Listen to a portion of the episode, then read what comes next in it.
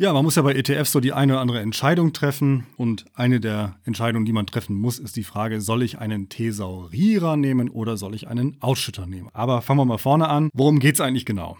Also, jährlich entscheiden börsennotierte Unternehmen auf ihrer sogenannten Hauptversammlung. Hauptversammlung heißt, da treffen sich die Aktionäre bei Erbsensuppe mit Bockwurst. Da entscheiden die also über die Verwendung des von ihnen im abgelaufenen Geschäftsjahr hoffentlich erzielten Gewinns.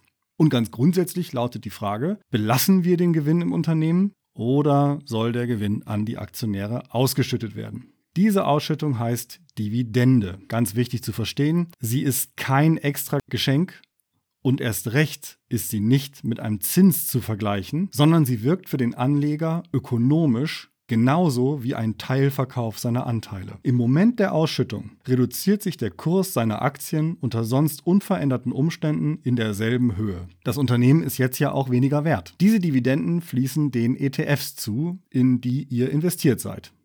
Manche ETFs schütten sie wiederum an ihre Anleger aus. Andere behalten sie, um sie zu reinvestieren. Diesen Vorgang, das Reinvestieren, nennt man Thesaurierung.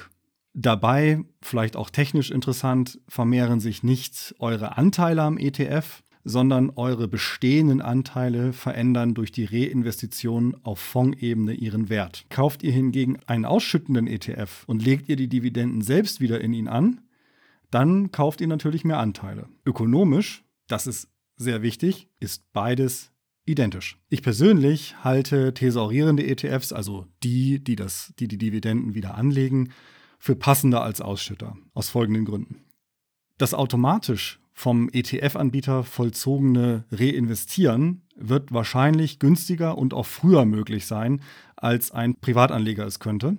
Und das steigert die erwartete Rendite. Außerdem hat dieses Vorgehen langfristig steuerliche Vorteile, durch die größtenteils nachgelagerte Besteuerung von Kursgewinnen, die man allerdings gegen die Steuervorteile beim eventuellen Ausnutzen des jährlichen Freibetrages im Falle einer ausgeschütteten Dividende verrechnen müsste, um eine korrekte Entscheidung zu treffen. Ehrlich gesagt, das ist klein-klein, der auch noch Aufwand verursacht. Ich habe mal einen groben Überschlag gemacht. Also diese Idee, dass man seinen jährlichen Steuerfreibetrag, den man ja nicht akkumulieren kann, sondern der jedes Jahr dann verfällt, ausnutzt, indem man jetzt sich die Dividenden ausschütten lässt. Ich habe mal so einen Überschlag gemacht für so einen normalen Kleinanleger, der mit einem nicht so hohen Vermögen anfängt, dann sowas anspart und dann so über 30 Jahre oder so da sein Portfolio füllt mit den typischen Sparraten, die es so gibt. Und der mutmaßlich erzielbare Vorteil bei der Nettorendite war eigentlich, es waren ein paar tausend Euro und das war eigentlich den Aufwand nicht wirklich wert. Wer sich dafür aber interessiert, wie man das machen kann, in meinem Buch Altersvorsorge mit ETFs habe ich dazu noch ein paar Zeilen geschrieben. Das erspare ich euch jetzt, weil es äh, eben mit Zahlen zu tun hat und das ist hier so in so einem Audiomedium eher schlecht, das so nachzuvollziehen. Ja, ich will noch mal einen Punkt betonen, der mir bei Ausschüttern oder Thesaurierern, also bei dieser Frage, welchen ETF man da wählt, ganz wichtig ist. Ausschütter, also ausschüttende ETFs, benötigt niemand, um Geld aus seinem Portfolio zu bekommen. Höchstens für die Psyche. Wer Geld aus seinem Portfolio braucht, der kann Anteile verkaufen. Das ist, ich habe es vorhin schon gesagt, ökonomisch dasselbe wie eine Entnahme über Dividenden. Aber der Anteilsverkauf ist zielgerichteter. Einziger Nachteil, Verkäufe kosten Transaktionsgebühren.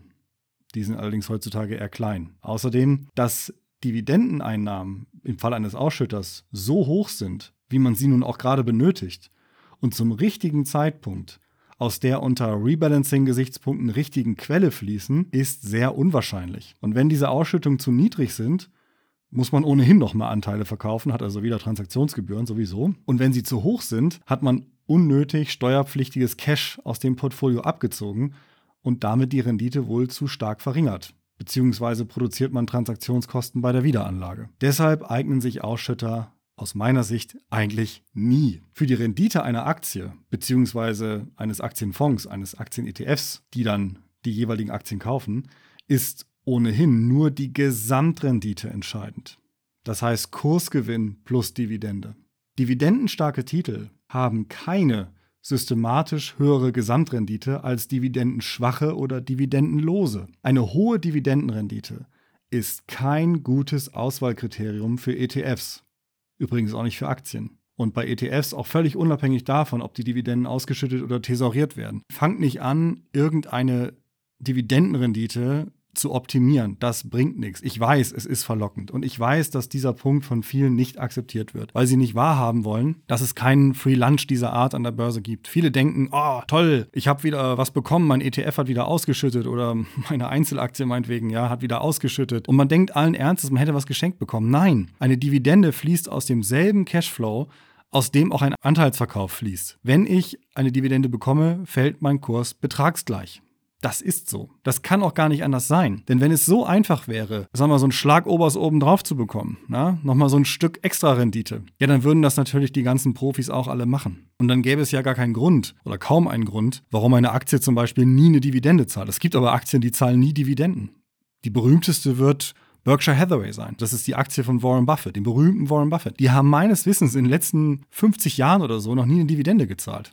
Ich glaube, die haben noch nie eine Dividende gezahlt. Und trotzdem ist es eine der erfolgreichsten Aktien überhaupt. Dividenden zu optimieren ist wirklich etwas, das ja Leute machen, die keine Ahnung von Börse und Finanzen haben. Die glauben dann, ich habe da irgendwas bekommen. Und die können sich auch nicht vorstellen, dass tatsächlich eine, ein Anteilsverkauf dasselbe ist. Man hört zum Beispiel auch häufig sowas wie, naja, Dividende, das ist aus dem Gewinn, aber Anteilsverkauf, da verkaufe ich ja die Substanz. Und nichts könnte falscher sein. Es fließt alles immer aus demselben Cashflow. Zu einem bestimmten Zeitpunkt macht das Unternehmen einen Cut und guckt sich an, wo stehen wir gerade. Das nennt sich Bilanz ziehen.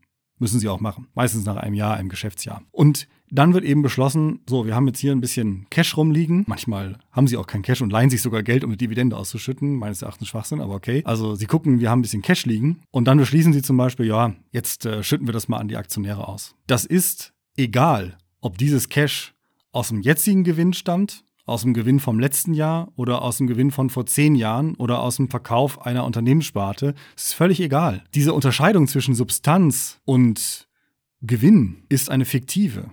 Sie hat betriebswirtschaftlich keine Realität. Es ist egal, ob man eine Dividende ausschüttet in Höhe von 10% des Gewinns, 100% des Gewinns oder 130% des Gewinns aus dem vergangenen Jahr. Es stammt alles vom selben Konto. Es gibt es nicht diese Idee, ja, da bin ich am Unternehmen beteiligt und wenn ich jetzt Anteile verkaufe, habe ich ja weniger Anteile, dann ist ja irgendwie Substanz weg. Nein, wenn ihr 100 Euro, wenn ihr für 100 Euro in einem Unternehmen beteiligt seid und ihr bekommt, und das Unternehmen hat eine Dividendenrendite von 2%, also 2 Euro in dem Fall, und ihr bekommt die ausgeschüttet, dann ist es exakt dasselbe, wie wenn ihr an einem anderen Unternehmen beteiligt seid, auch mit 100 Euro. Das Unternehmen zahlt überhaupt keine Dividende, aber ihr beschließt, weil ihr 2 Euro haben wollt, für 2 Euro Anteile zu verkaufen. Das ist ökonomisch dasselbe. Kann man auch ganz einfach daran sehen, würde ein Unternehmen einfach alles ausschütten und würde es auch dann seine Geschäftstätigkeit einstellen oder zumindest keine Aussicht mehr haben, irgendeinen Gewinn zu machen, dann würde die Aktie auf Null fallen. Ganz klarer Fall. klarer Fall, ja. Die Aktie würde auf Null fallen. Das ist ein sehr klarer Fall. Also lasst euch nicht von diesem Quatsch beirren, der immer wieder durch die Gazetten geistert. Kauft Dividendenaktien, weil die angeblich systematisch besser wären. Sind sie nicht.